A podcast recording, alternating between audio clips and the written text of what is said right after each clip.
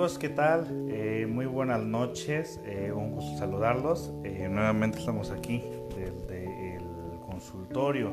Es, es lunes, el lunes por la noche y el día de hoy pues sí nos toca hacer live sobre el tema del día de hoy va a ser qué sucede con el niño cuando los padres se divorcian. ya hemos explicado en varias ocasiones que primero se aborda el tema eh, de una manera muy general y posteriormente hacemos el, análisis del mismo, ¿no? Eh, hay, muchas personas que de repente comentan en la página y bueno, eh, algunos son muy apasionados y comentan que dónde está la parte del análisis y todo. Bueno, todo es cuestión de que le den un seguimiento a la página y se van a dar cuenta de que, perdón, tengo unas feitas técnicas. Veo Corona, un gusto saludarte. Listo. Bueno, como les mencionaba, de repente algunos se apasionan un poco. Eh, eh, esto, como les menciono, es prácticamente eh, en la portada de la fanpage. como les digo, es psicoanálisis para la vida cotidiana. Entonces vamos a hablar el tema del día de hoy sobre qué sucede en el niño cuando los padres se, se divorcian. Entonces, eh, claro que es un tema que genera pasiones también, es un tema que, claro, que genera una gran diversidad de opiniones, es un tema que genera eh, bastante eh, controversia, que quién tiene la razón, que quién no, y más que nada que es todo lo que escucha el niño. Ahora, ahora sí, ¿no? Que vamos a, a utilizar eh, esa frase ¿no? que, menciona, eh, alguien se quiere preocupar por los niños, uno que las, criaturas.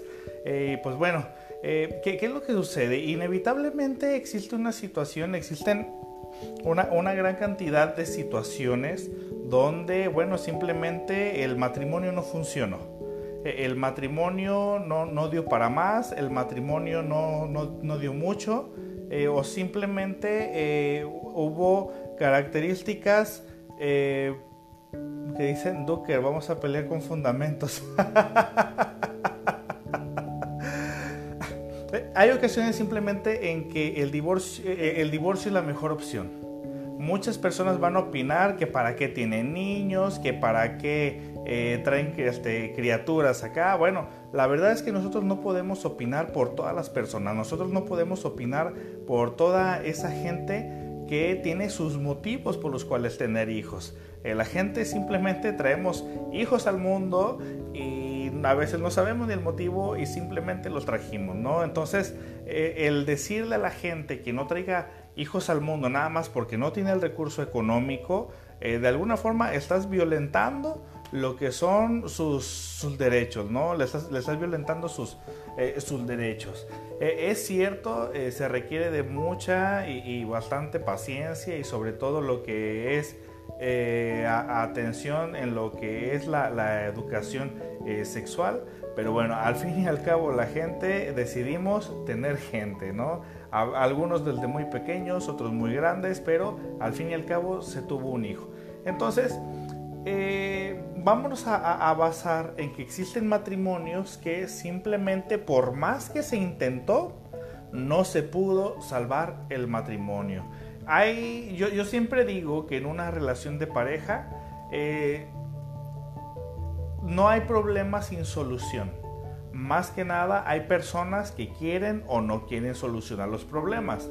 Entonces, desde ahí vamos a partir. En una relación de pareja, claro que sí, nos vamos a basar a, esa, este, a, esa parte, ¿no? ¿Quisiste resolver los problemas o no quisiste resolver los problemas? Se considera, o ustedes lo van a considerar también, que eh, eh, para que una relación de pareja funcione, como que cada uno ya sabemos qué es lo que tenemos que hacer. Eh, ya está implícito qué es lo que te va a generar problemas, qué es lo que no te va a generar problemas y bueno, eh, simplemente eh, si lo haces, pues te pues acaba la relación o se va a llevar una mala convivencia dentro de la relación de pareja. Entonces, hay personas que acuden a psicoterapia y por más que se intenta, digamos, abordar de una manera óptima, donde eh, la gente se lleve bien, pues hay personas que simplemente no lo permiten. Entonces la mejor opción en ocasiones es pues terminar la relación de pareja. Hay muchas personas que dicen, eh, yo estoy con él o estoy con ella por, por los hijos.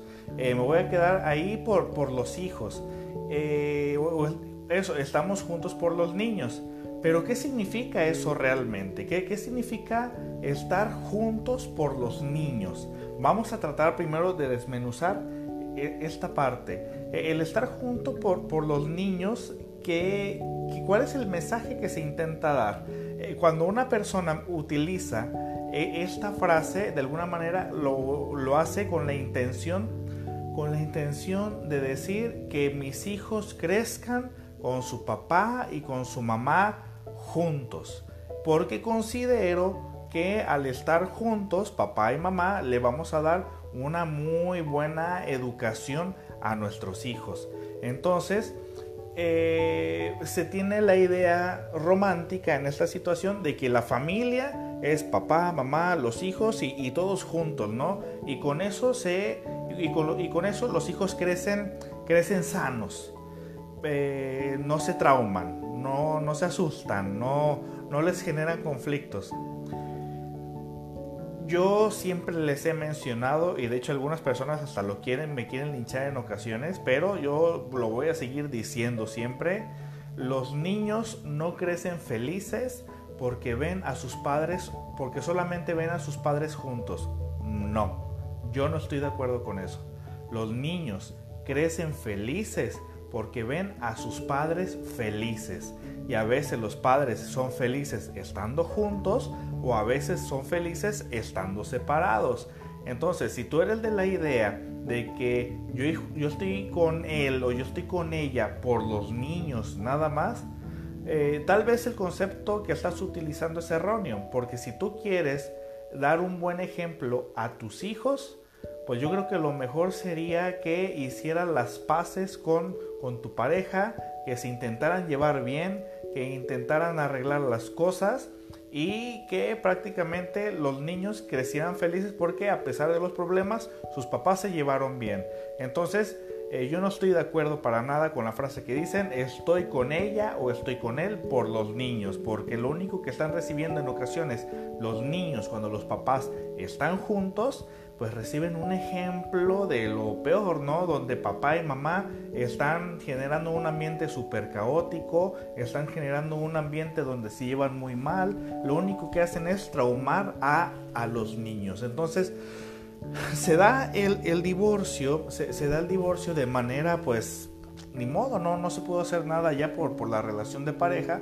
Entonces ninguno puso la parte que le correspondía, que era el 50 y 50%. Entonces, ¿qué, qué es lo que, lo que sucede? Pues cada uno por su lado. Entonces, pero ¿qué es lo que pasa con el niño especialmente después de, de, haberse divorciado? ¿qué, ¿Qué, es lo que va a pasar con, con, el niño? mucha gente dice, y, tiene toda la razón, eh, que no, no se divorcian porque le van a generar un trauma al niño. Y, tiene toda la razón, eh, que no se divorcian, pues e, evidentemente el niño, eh, alguien me está mandando, ah, ok, ya, ya, ya identifiqué quién es, una disculpa. dice, quiero evitarle el dolor a mi hijo, quiero evitarle un trauma a mi niño. Y las mamás eh, especialmente las mamás, eh, eh, en ocasiones le llegan a decir hasta los hijos, es que yo me quedé con tu padre por ti, por tu culpa es que yo sigo con este hombre y, es por ti que continuamos juntos. Entonces, pero, pero esto, ¿esto qué significa? Cuando le decimos al niño es que yo sigo con tu padre solamente por ti o para que tú tuvieras a tu papá, la mamá suena como una mujer que se sacrifica, suena como una persona que eh, abandona su felicidad por la felicidad de sus hijos. Claro que suena muy romántico, claro que muchas madres evidentemente lo harían, pero ¿qué es lo que está percibiendo el niño de su madre?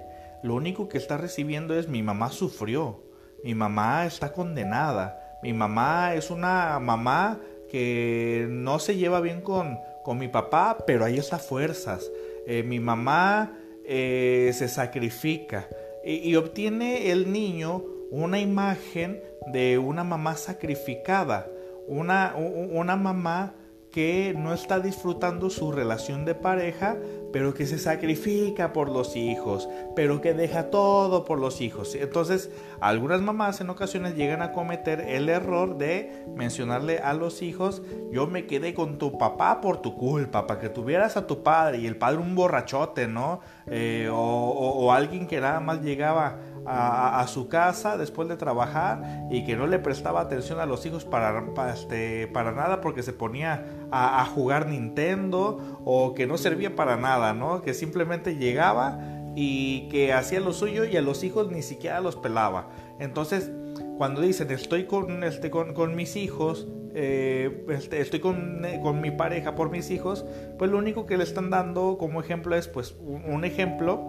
donde los hijos eh, lejos de sentirse bien, pues simplemente eh, generan un grado de tensión donde ellos identificaron que mamá o papá siempre se sacrificaron y tal vez no era lo óptimo.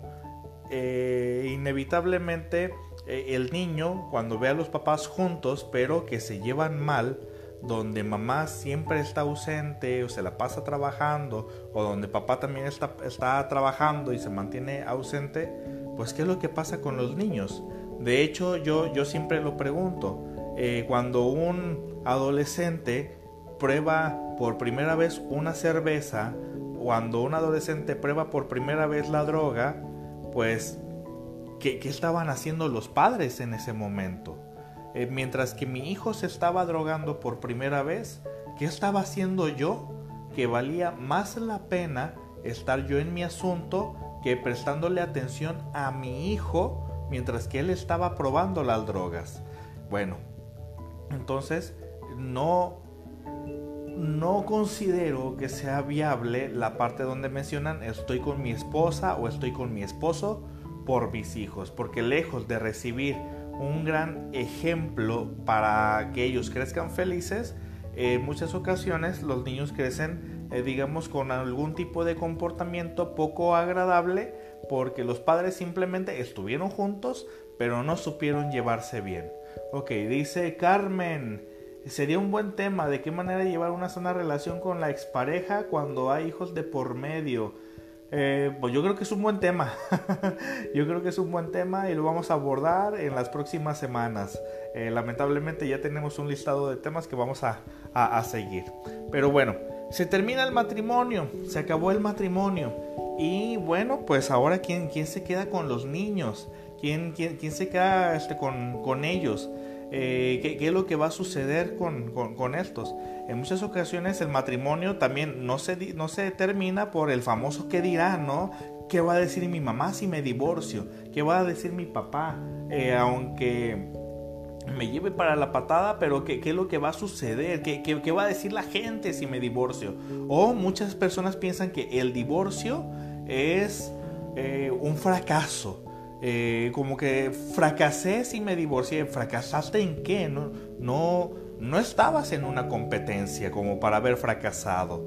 No estabas en un lugar eh, compitiendo con los demás como para decir que fracasaste. O sea, un matrimonio no es una competencia de quién pierde y quién gana. Eh, no es de esa manera. Un matrimonio es de llevarse bien o, llevarse mal. Entonces, o estar juntos bien o, o, se disfruta o no se disfruta. Porque si no, pues en consecuencia se vienen pues otras acciones que pues que simplemente son síntomas de un matrimonio fallido, ¿no? Bueno, pero ahora vamos a entrar al tema de el niño y de la niña, ¿ok? Eh, como les mencioné, son temas que causan pues un poquito de controversia porque algunos me preguntan qué pasa con el padre que jamás busca a su hijo, qué pasa con qué, le digo a mi hijo si no busca, si su papá no lo busca, le quiero evitar un dolor, eh, le quiero evitar sufrimiento. Pues todo esto lo vamos a ir desarrollando durante estos próximos minutos, ¿ok? Así que si tienen dudas, pues háganmelas eh, llegar un ratito más porque a los que me están escribiendo ahorita no los estoy viendo para no distraerme, así que en unos 10 minutos empiecen a preguntar más o menos, por favor.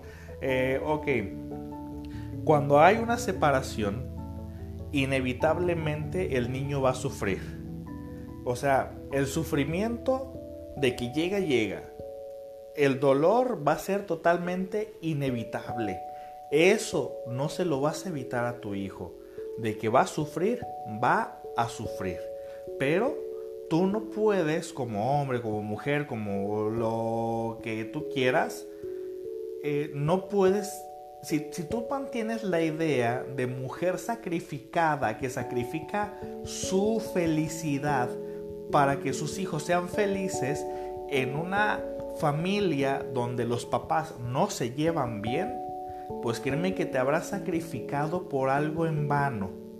Fue un movimiento estúpido el no haber disfrutado tu felicidad a cambio de la felicidad de tus hijos, porque al fin y al cabo tus hijos no disfrutaron a sus papás en una eh, de una manera óptima, porque se la pasaban peleando, porque él se la pasaba celándola, eh, etcétera, ¿no? Entonces, cuando se separan, evidentemente, eh, es inevitable el dolor en los niños, así como en cualquier ser humano.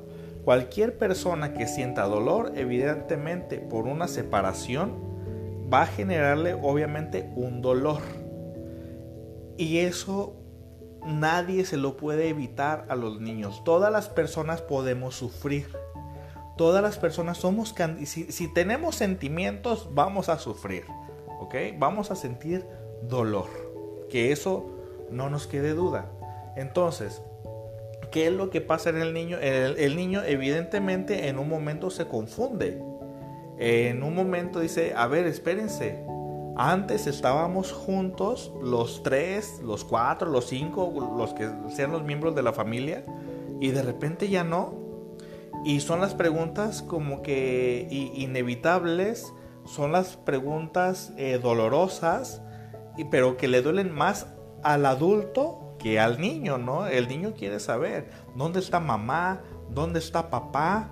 A, veces, a, veces en, una, en un divorcio, eh, papá y mamá están muy ocupados en una lucha de poderes para ver quién puede más y a veces en un divorcio pues aunque suene ridículo hay personas que se pelean hasta las cucharas hay personas que se pelean hasta lo más bajo solamente por demostrar que tienen poder solamente por demostrar que, que ellos pudieron hacer las cosas entonces pero mientras que papá y mamá se están peleando ¿Qué sucede con los niños?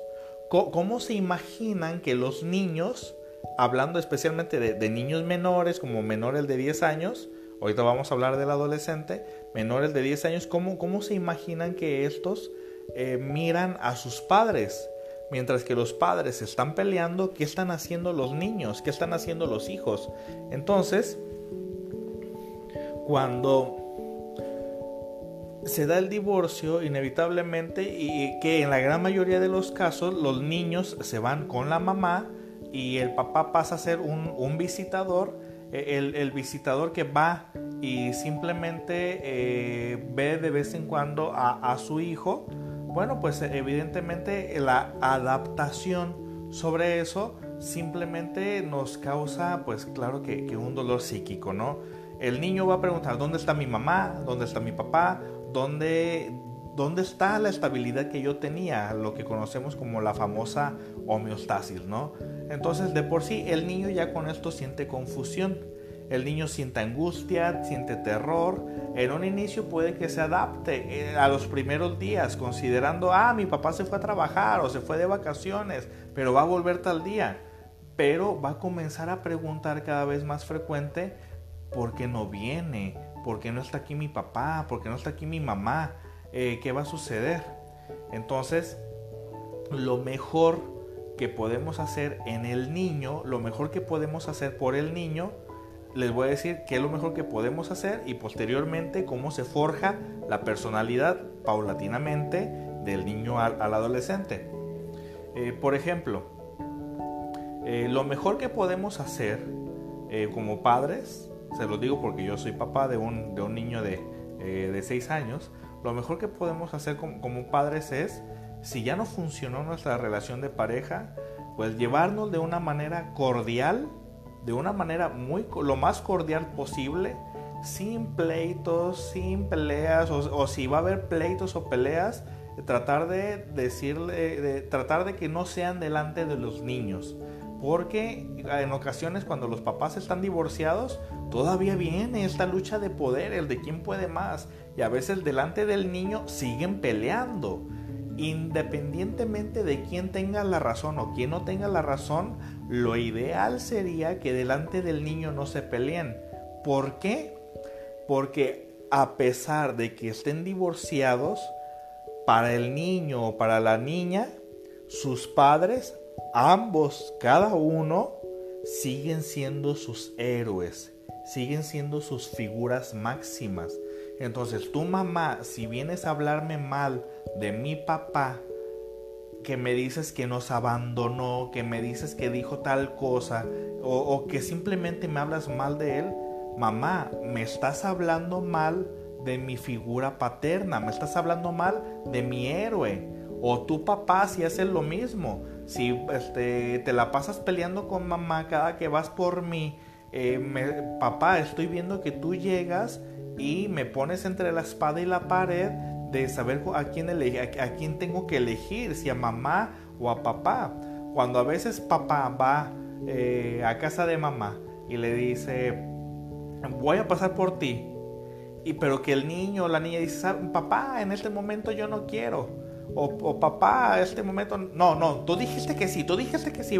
Cuando no se respeta la voluntad del niño y se hace saber más que nada la voluntad del papá o la voluntad de la mamá, lo único que le están haciendo saber al niño en ese momento es que el niño es un incompetente, es un inepto que no sabe llevar a cabo sus propias decisiones y que siempre va a haber alguien que va a decidir por él o por ella estamos hablando del de niños de 2 años, 3 años, 5 años, donde, donde el niño se dedica simplemente a ver cuál de los dos tiene la razón, pero él no lo ve así, el niño solamente ve cómo mis papás están discutiendo. Ya de grande va a decir, pues mi papá solamente llegaba a gritarle a mi mamá, o mi mamá le prohibía a mi papá que llegara a la casa, o mi mamá hacía tales cosas y, y yo eh, tenía que eh, decirle a mi mamá eh, las mentiras que me, que me, dijo mi papá que, que yo dijera. Entonces, ¿qué, ¿qué, es lo que se genera en el niño? Pues angustia.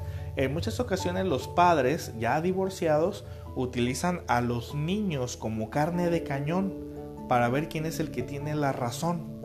Entonces, por el simple hecho de demostrar que hoy era el día que tenía que estar conmigo, o solamente por demostrar que yo puedo más, lo que el niño quiere hacer no es tomado en cuenta, porque se considera que las actividades del niño no son importantes, son más importantes las actividades de los adultos, entonces el niño qué va a saber, el niño no sabe de razones.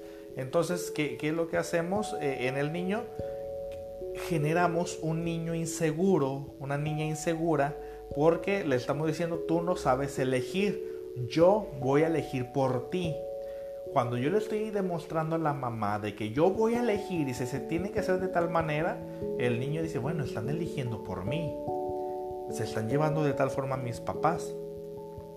Entonces eh, el niño genera un conflicto de quién tiene la razón. A veces los padres, eh, con su afán de querer tener la razón, no, no se dan cuenta del el daño que le están produciendo a sus hijos. Eh, no importa, yo siempre les menciono, no importa aquí quién tiene la razón y quién no, aquí lo que importa es quién quiere solucionar, porque a veces en un matrimonio que se termina, eh, uno, eh, el, el miembro que menos lo puede tolerar, el miembro que menos lo puede este, soportar y que utiliza al niño, eh, digamos como el famoso síndrome de alienación parental, que utiliza al niño como si tú no pagas o si tú no me das la quincena, si tú no me das eh, la manutención del niño, no ves a tu hijo. Entonces se utiliza al niño como carne de cañón en esta instancia y eh, se genera el famoso, la famosa alienación parental, ¿no? Entonces el niño es utilizado simplemente como eh, moneda, moneda de cambio y el niño no disfruta ninguno de sus papás. Eh, no, yo siempre digo, no importa quién tiene la razón y quién no, aquí lo que importa es quién quiere solucionar, sería lo ideal. Entonces el niño primeramente genera angustia, el niño primeramente desde el simple hecho de saber que ya no van a estar juntos, ya desde ahí es traumático, desde el simple hecho de saber que no van a estar juntos. Posteriormente, si ve el niño que los papás no están juntos y además se la pasan peleando, el niño comienza a sentir miedo porque comienza a preocuparse por mis papás están peleando. Ustedes acuérdense, ustedes, acuérdense de la ocasión en que eh, eran niños y que tu papá que llegó de malas o tu mamá llegó de malas y llegó a pelear con, con tu papá o con tu mamá ¿Cómo te sentías tú cuando, cuando tus papás estaban discutiendo? ¿Cómo te sentías tú cuando eras niño? O si tus papás jamás discutieron, piensa, cuando tú discutes con tu pareja y que tu hijo alcanza a escuchar, aunque no vea, pero que alcanza a escuchar, ¿cómo te imaginas que tu hijo se está sintiendo en ese momento? ¿Cuánta angustia, cuánto miedo, cuánto terror? Porque mil dos figuras heroicas que yo amo independientemente, porque el niño, el niño evidentemente no sabe quién tiene la razón. El niño no le importa quién tiene la razón. De hecho, el niño ve más motivos para unirse, ve más motivos pues para seguir eh, todos en la misma sintonía. Entonces el niño no ve motivos para terminar, el niño ve motivos para continuar. Entonces, si el simple hecho de que los, padres están separados para el niño es traumático, ahora imagínense ustedes el simple hecho de un niño que sus padres están separados y que además se la pasan peleando.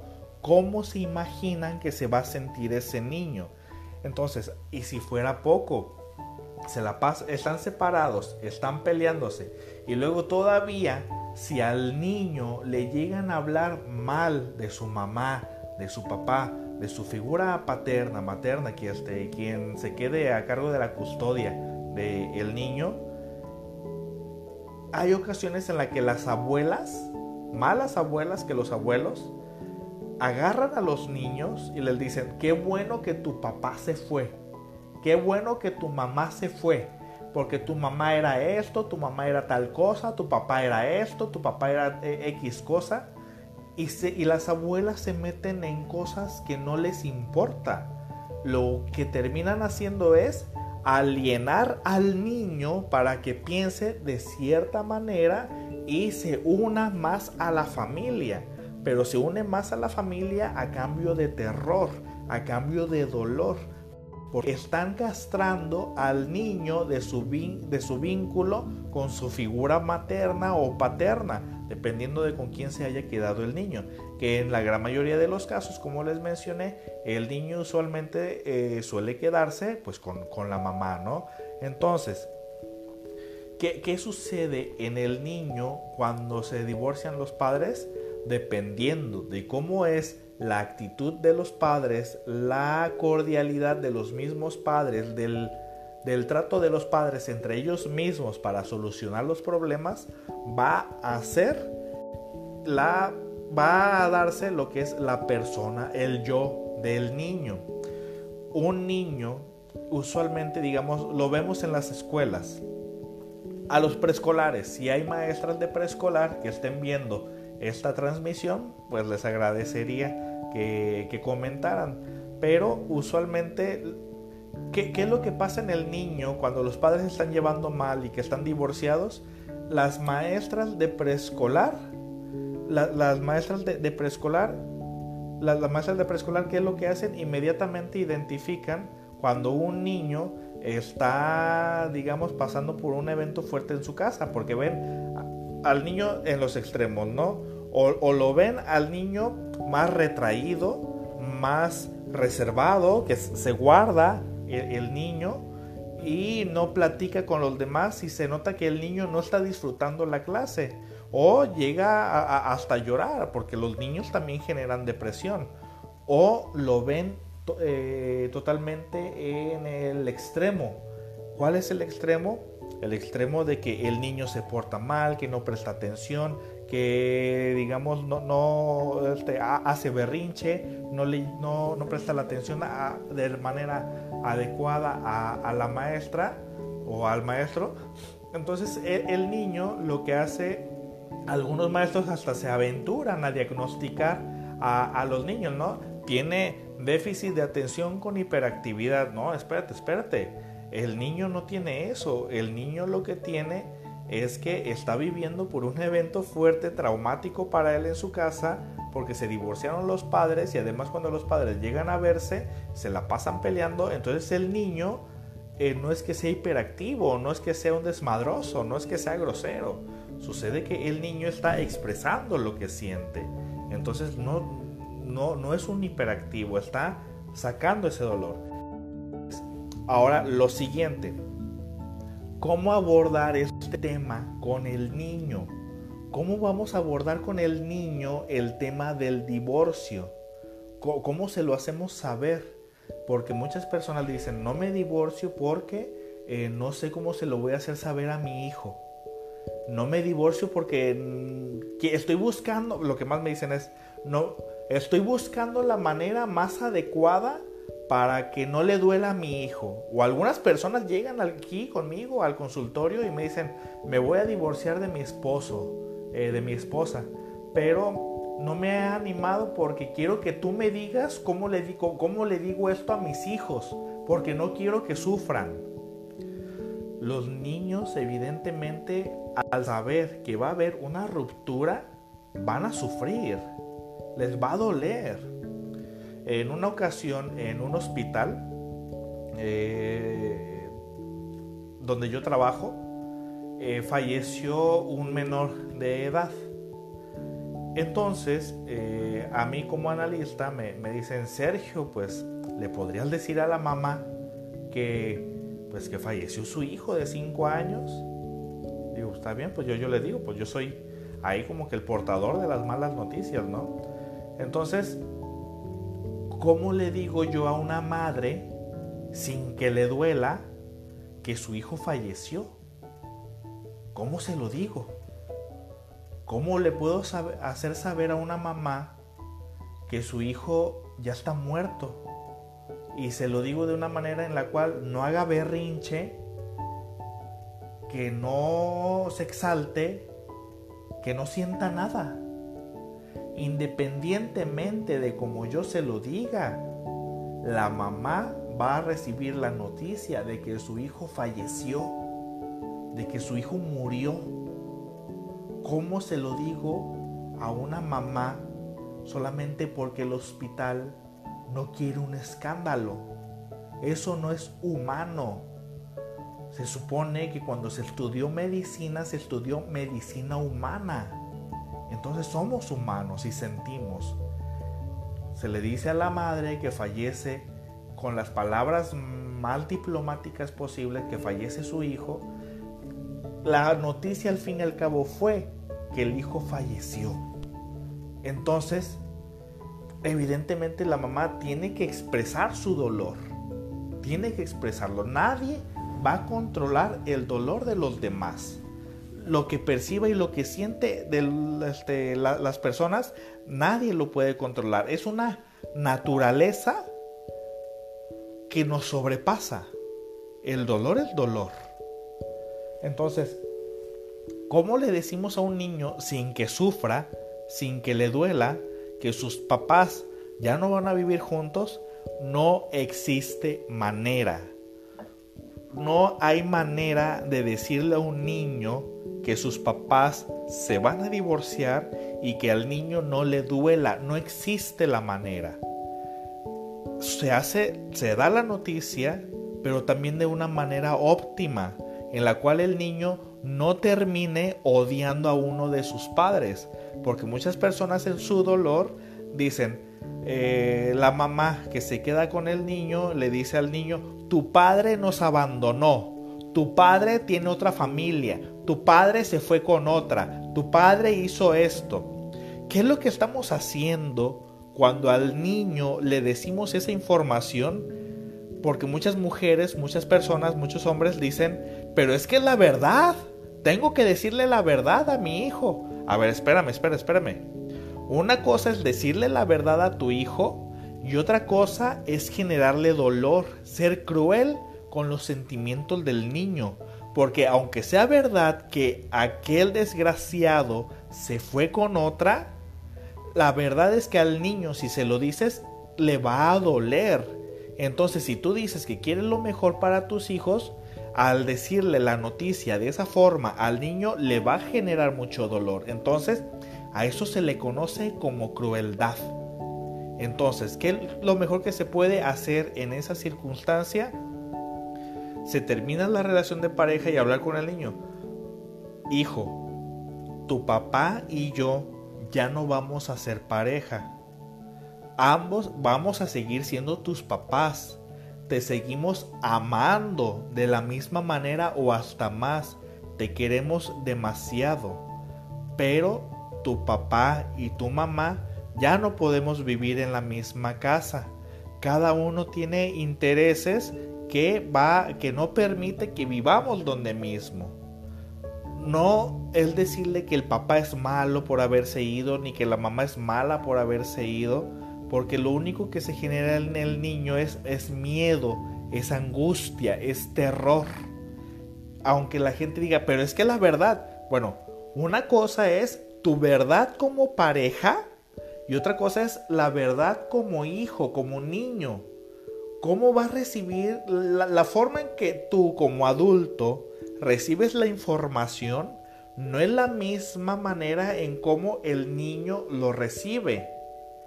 Tú cuando expresas, es que tu padre nos dejó, te estás comportando como niña también te estás comportando como una persona infantil también en ese entonces. No estás racionalizando la forma o no estás siendo más que nada empático o empática con tu hijo. No estás siendo empática. Entonces, para algunas personas que me lleguen a preguntar a mí, pero es que, ¿y si el padre no lo busca? Porque algunas personas dicen, algunas mujeres me han llegado a comentar, Dice, bueno, es que, es que yo le hablo a él que busque a su hijo. Es que yo le hablo a él que esté al pendiente de su hijo. Yo le digo y yo le esto. A ver, tranquila. Conserva la calma. Tú no tienes por qué estar acarreándolo a él a que busque a su hijo. Él ya sabe que tiene un hijo. Si tú dices, si, o si tú consideras que al niño le duele no ver a su padre, claro que le duele, es inevitable, esto nosotros no lo vamos a cambiar, claro que le duele.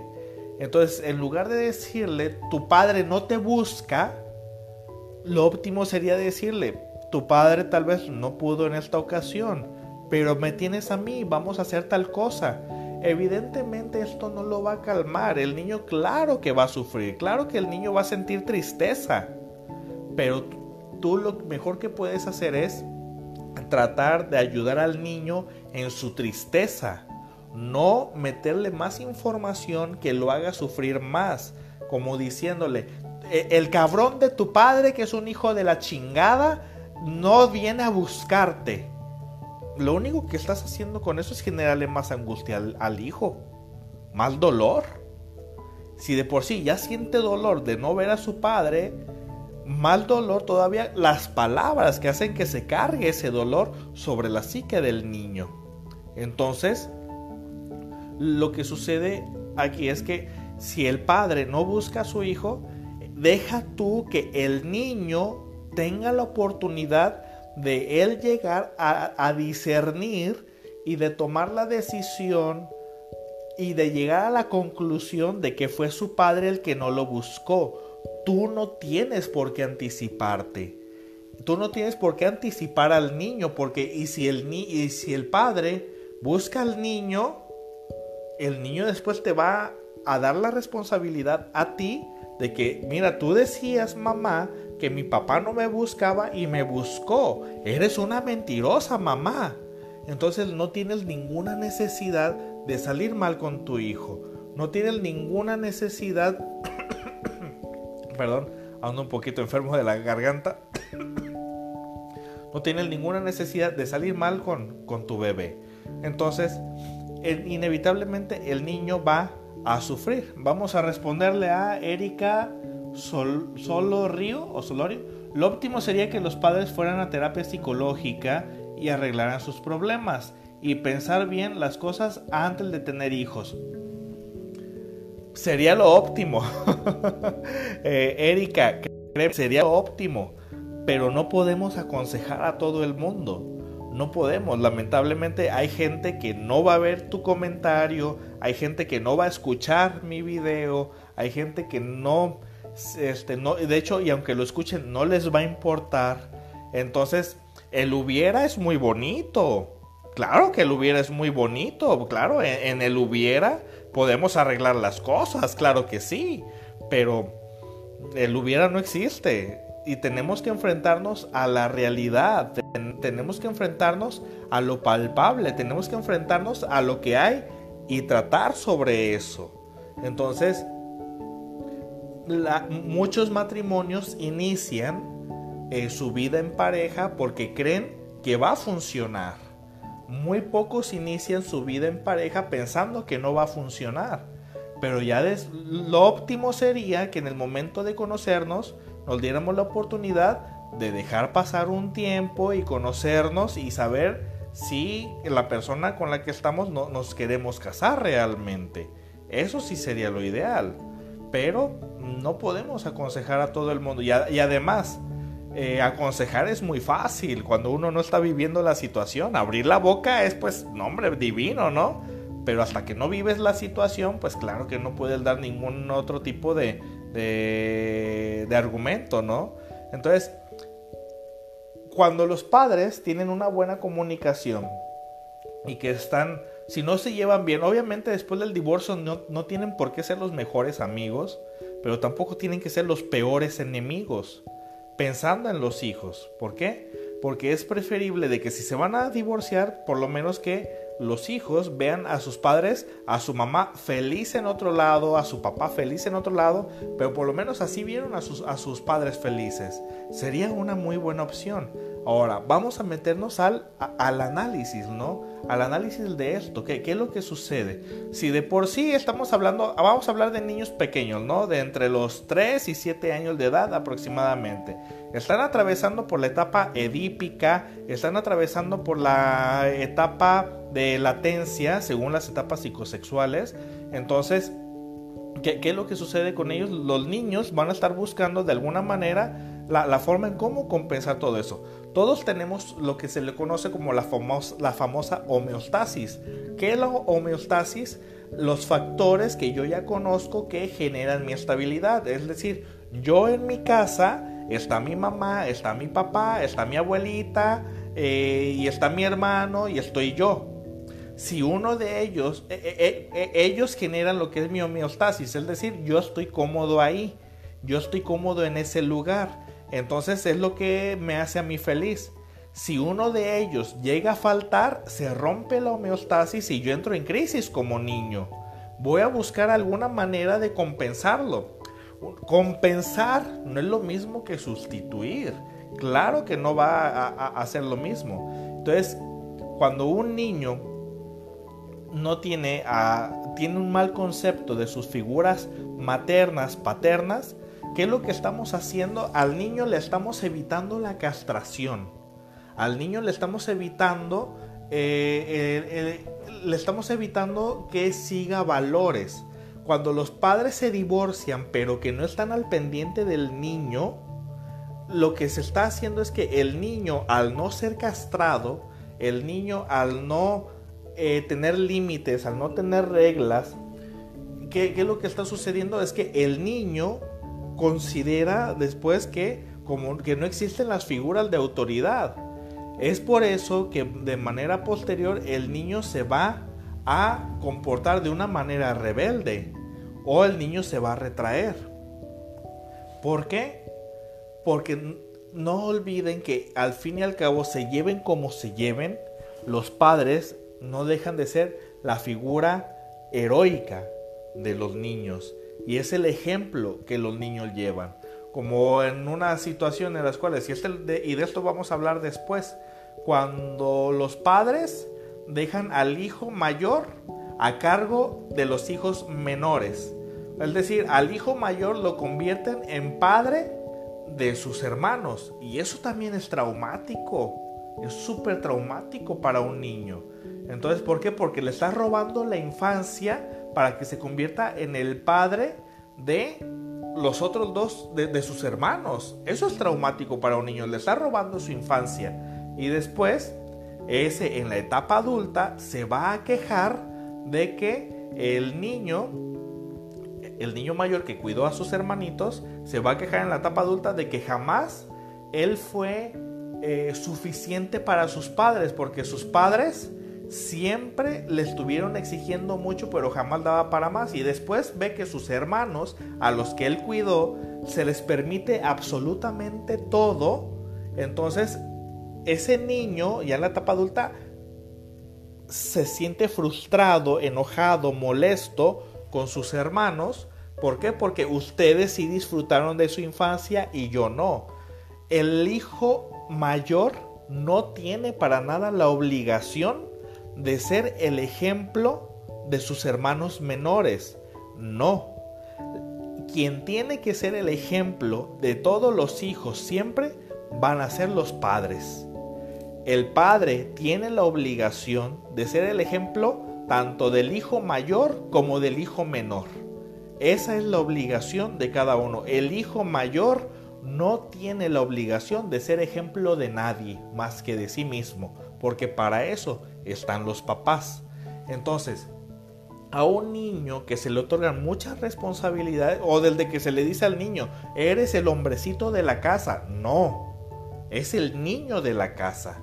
Tiene que vivir su infancia, tiene que, que vivir su infancia como un niño, no vivir su infancia como un adulto. Eh, vamos a responderle a Jorge Sánchez Arellano. ¿Sería prudente que una pareja que ya no quiere seguir juntos no se separen para evitarle el sufrimiento de ruptura a sus hijos? Saludos. Esta pregunta, Jorge Sánchez, fíjate que conozco varios casos así. Eh, lo único que yo te puedo decir es que eh, bueno, los resultados que yo he visto no son los mejores resultados del mundo.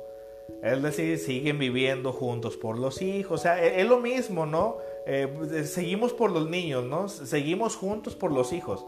Si, si los padres no se llevan bien, si los padres no se llevan de una manera óptima, eh, los niños van a... Este, los niños no son felices por tener a sus papás juntos. Los niños crecen felices porque tienen a sus padres felices. Y a veces los padres son felices estando separados y a veces estando juntos. Entonces es lo mejor que se podría hacer por los niños. Eh, tratar de buscar la manera de mediar las cosas para que el niño cada que te vea, te vea feliz, te vea contento y el niño se sienta aceptado por ti. Sienta que cada vez que eh, fue a buscar a su mamá, a su papá, eh, fue bien recibido porque lo veía feliz. Eh, si tú fueras un niño y vas con tu papá a buscarlo estando divorciado y te la pasas también de malas, el niño va a perder, digamos, el entusiasmo de querer seguir buscando a su padre. Entonces, hay que checar esa parte, ¿sale? Bueno, volviendo ya al tema, ya casi para finalizar, porque ya van a ser las 10 de la noche en Ciudad de México. En conclusión, hay parejas que funcionan y hay parejas que no funcionan, ni modo. Se puede solucionar en ocasiones, en ocasiones no se puede solucionar. Ni modo. Se decidió no solucionar. Se decide no solucionar, existe el divorcio. Después de que existe el divorcio, el niño, por el simple hecho de saber que hay una ruptura, obviamente va a, sufrir. Para las personas que me lleguen a preguntar a mí, ¿cómo le digo a mi hijo para que no le duela? No existe para nada una palabra mágica que le evite dolor a tu hijo. No existe. De que le va a doler, le va a doler.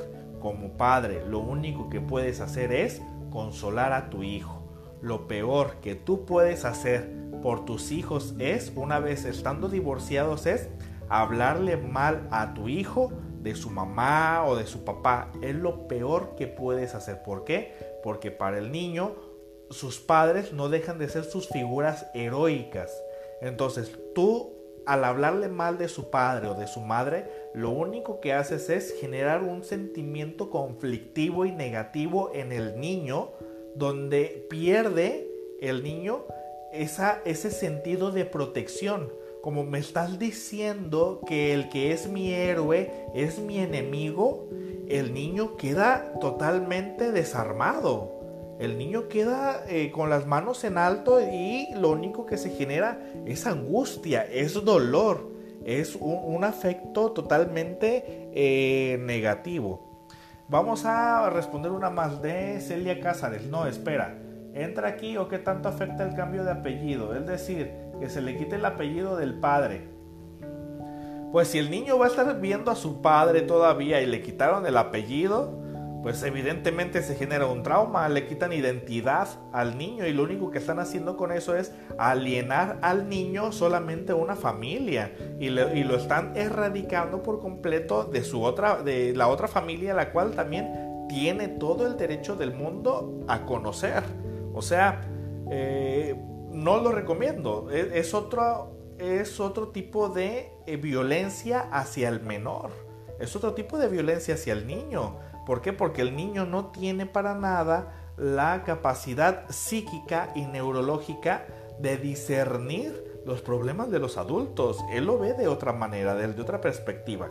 Entonces, cuando el padre eh, comienza a hablarle mal al hijo de su madre, este, etcétera, lo único que hace es generar angustia. No olviden que los niños tienen a los papás como las figuras súper heroicas de los cuales se sienten ellos totalmente eh, protegidos. Entonces, cuando le hablamos mal a un niño de su papá o de su mamá, lo hacemos sentir desprotegido. Y cuando una persona se siente desprotegida, genera miedo. Posteriormente comienza posteriormente comienza el niño a actuar de una manera retraída. ¿Cómo actuamos nosotros cuando tenemos miedo? ¿Cómo actuamos nosotros cuando sentimos dolor, cuando sentimos esa, esa castración? Lo, que vamos a hacer nosotros simplemente es eh, tratar de ayudar al niño en lo mejor que se pueda. Ahora, un niño debe de jugar. Si ustedes quieren tener a un niño mentalmente sano, tiene que cumplir con tres características. Jugar, recibir afecto y ser aceptado. Un niño que solito juega, que se la pasa jugando lo más que pueda, créanme, el niño solito se está terapeando con el puro juego. Ni, ni psicólogo va a necesitar. El niño entre más juegue, más oportunidad tenga de jugar, está creando una infancia feliz. Por lo tanto, está creando recuerdos y momentos felices. Entre más recuerdos felices vaya generando un niño para cuando éste vaya a estar en la vida adulta, evidentemente el niño va a tener más recuerdos por los cuales no traumarse que recuerdos por los cuales traumarse. Recuerden muy bien que es a partir de entre los 16 a los 19 años cuando la persona comienza poco a poco a adentrarse a la adultez, pero a tener recuerdos un poco más eh, primitivos en los cuales comienza ya a generar odio, generar conciencia sobre sí mismo y comienza a discernir y cometer juicios eh, un poco más específicos sobre lo que le ha ido bien o le ha ido mal. Entonces, tengan en consideración que al niño se le puede afectar, obviamente sí, del divorcio sí, pero todavía más lo vamos a traumatizar si al niño todavía se le habla peor de uno de sus padres. Lo mejor es que el niño tenga la oportunidad de verlos a ambos y que los vea con amor. Ahora sí que prácticamente va a sonar eh, un poquito eh, a, a, novela, iglesia, lo que quieran, pero ahora sí que el amor hacia el niño lo cura absolutamente todo. Entonces, a ver, uno de Chelius Bañuelos Becerra. En la adolescencia de los hijos, cómo manejar la separación, ya que es una edad fundamental donde buscan más su identidad. Es cierto, buscan más su identidad, pero en la adolescencia, el adolescente todavía tiene más la capacidad de discernir y aceptar el divorcio de sus padres. ¿Busca su personalidad? Sí, pero tiene la capacidad todavía más de aceptar que sus padres se han divorciado. Entonces los padres deberán de actuar de la misma manera, ambos seguir buscando a sus hijos. Lo ideal es que ninguno deje de buscar a sus hijos, independientemente sea de la edad de la infancia, de la adolescencia hasta de la adultez. El padre no tiene por qué dejar de, buscar a su hijo. Eh, hay personas que dicen este, que los hijos son los que tienen que buscar a sus padres. La verdad yo no soy partidario de esa información. Yo soy partidario de que ambos si se aman búsquense. De cualquier manera, simplemente búsquense. Hagan hasta lo imposible por estar presentes. Hay ocasiones en las que es fácil, hay ocasiones en las que es muy difícil, pero buscarse es lo que una persona me preguntó, me mandó inbox y me dice eh, que me separé de mi pareja y mi pareja eh, y, mi hijo tiene cinco años. ¿Qué es lo que puedo hacer para que mi hijo tenga recuerdos felices eh, míos?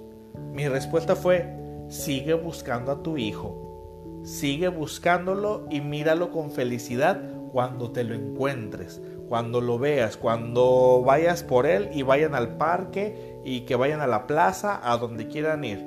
Sigue buscando a tu hijo. Entonces, ¿qué sucede en el niño una vez que los padres se han de divorciar?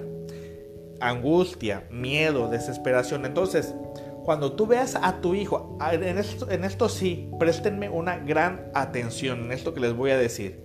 Si de por sí el niño ya siente mucho miedo porque se siente desprotegido, porque no ve a una de sus figuras paternas, ¿qué es lo mejor que puedes hacer por el niño? El niño, por su infancia, por su desarrollo neurológico que no es muy avanzado todavía, algunas personas van a decir, mi hijo es muy inteligente. Pues claro, te la tiene que ingeniar por las circunstancias, claro que sí.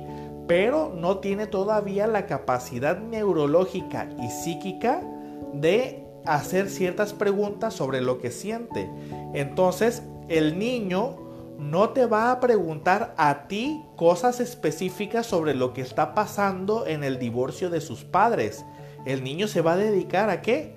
El niño se va a dedicar a sentir. Entonces, ¿qué es lo mejor que puedes hacer por tu hijo en esta situación? Ve a tu hijo, míralo, tiene dudas. Imagínate que tú fueras ese niño. Si tú fueras ese niño que está pasando por un divorcio de sus padres, ¿cuáles dudas te imaginas que tendrías en ese momento y que el niño está sintiendo angustia por no tener una respuesta y que además no sabe cómo formular la pregunta a su papá o a su mamá. Entonces al niño respóndele desde lo que te imaginas que un niño necesita saber y cuáles son las preguntas que te imaginas que el niño podría realizar si algunas personas dicen, bueno, yo lo veo muy contento, yo lo veo muy contento y que se la pasa jugando. Bueno, el que se la pase entretenido no significa que va a haber momentos en los que el niño no se va a dar cuenta que sus papás no están juntos. No significa que porque el niño se la pase jugando, se la pase cantando, se la pase con sus primos, se la pase con quien sea, no significa que por eso el niño va a dejar de sentir. Significa que eh, el niño sigue sintiendo, pero no sabe formular preguntas. Entonces, al niño, respóndele aquello que te imaginas que si tú fueras ese niño, ¿cuál sería la duda que tendrías? Entonces, respóndele esa duda, pero de una manera amable, con un lenguaje de niño para niño, que lo pueda sentir. Eh, les voy a dar un ejemplo. Puedes sentarte con tu hijo y mencionarle eh, en un momento de paz. Obviamente el niño no te va a hacer, no te va a saber hacer la pregunta, pero tú sabes hacer la respuesta. Tú sí sabes. Tú sí tienes la capacidad psíquica y neurológica de saberle responder eso a tu hijo. Entonces, lo mejor que puedes hacer es sentarte junto a tu hijo, mirarlo a los ojos y decirle, hijo, entiendo, sé que tal vez sientas tristeza de que no nos ves a tus papás juntos, a tu papá y a tu mamá no nos ves juntos. Tal vez yo sé que sientes tristeza por eso, pero no sientas miedo. Nosotros siempre vamos a estar para ti. A veces no va a estar todo el tiempo papá, a veces no va a estar todo el tiempo mamá, pero siempre vamos a ser tus padres. Te amamos, te queremos, estamos contigo. Siempre te vamos a cuidar, siempre te vamos a proteger. Al niño hazle saber que el niño es protegido, que el niño es que alguien ama al niño aunque el niño no te haga la pregunta porque no tiene la capacidad neurológica de formular preguntas, tú respóndele al niño lo que el niño necesita saber. Piensa si tú fueras ese niño, cuáles serían las dudas que tú tendrías.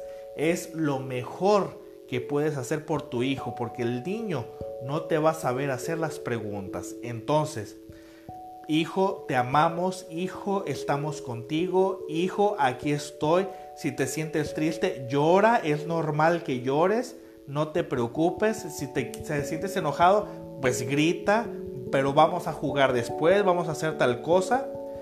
El divorcio obviamente siempre va a ser doloroso, claro que va a ser doloroso, pero en ocasiones es necesario. A veces los papás ya no pudieron llevarse bien, a veces los papás simplemente en ocasiones, pues se acabó el amor. Se acabó el amor a veces en los papás, pues el, matrimonio, el matrimonio tiene que disolverse, se tienen que divorciar. Es mejor un niño que tenga un ejemplo donde sus padres supieron enfrentar sus diferencias y que dijeron, ¿sabes qué? Lo mejor es divorciarnos que tener un hijo con sus padres juntos y que todo el tiempo se la pasan peleando. Es mucho mejor que el hijo vea a sus padres felices, separados, que a sus padres juntos. Entonces, esto no es una apología para nada de lo que es el divorcio, no, no, no, para nada. Pero estamos hablando del tema de que esto sucede y no lo vamos a cambiar, simplemente sucede. Los divorcios van a seguir dándose. Eh, lo más probable es que el día de hoy una persona se divorció y lo más probable es que mañana otra persona se vaya a divorciar. Así que esta epidemiología nosotros no la vamos a cambiar, pero lo que sí podemos hacer es tratar de hacerles saber que los hijos siguen siendo amados. Eh, nos pasamos con unos minutos, muchísimas gracias a todos por su atención. Ya no alcancé a ver todas las preguntas que me estuvieron haciendo. Un ratito más voy a llegar a mi casa y les respondo eh, a los que pueda este, a través de la computadora. Y bueno, por lo pronto que pasen muy buenas noches. El siguiente, eh, la siguiente sesión eh, no va a ser en lunes, va a ser en martes porque es puente y aquí en el consultorio no van a abrir. yo rento un consultorio aquí en una, en una clínica, entonces no, no van a abrir, entonces voy a, vamos a pasar eh, la siguiente sesión de lunes va a ser el día martes. Eh, por lo pronto, muchas gracias a todos. Espero que esta información haya sido de su agrado, que les haya gustado. Como siempre les digo, por favor, eh, me pueden ayudar a compartir el video porque así como ustedes, va a haber otras personas a las que también les serviría demasiado y tal vez puedan eh, informarse un poco más y hacer que la salud mental llegue cada vez a más personas. Eh, se los agradecería mucho que compartieran y nos vemos el martes de la siguiente semana. Que pasen todos muy buenas noches.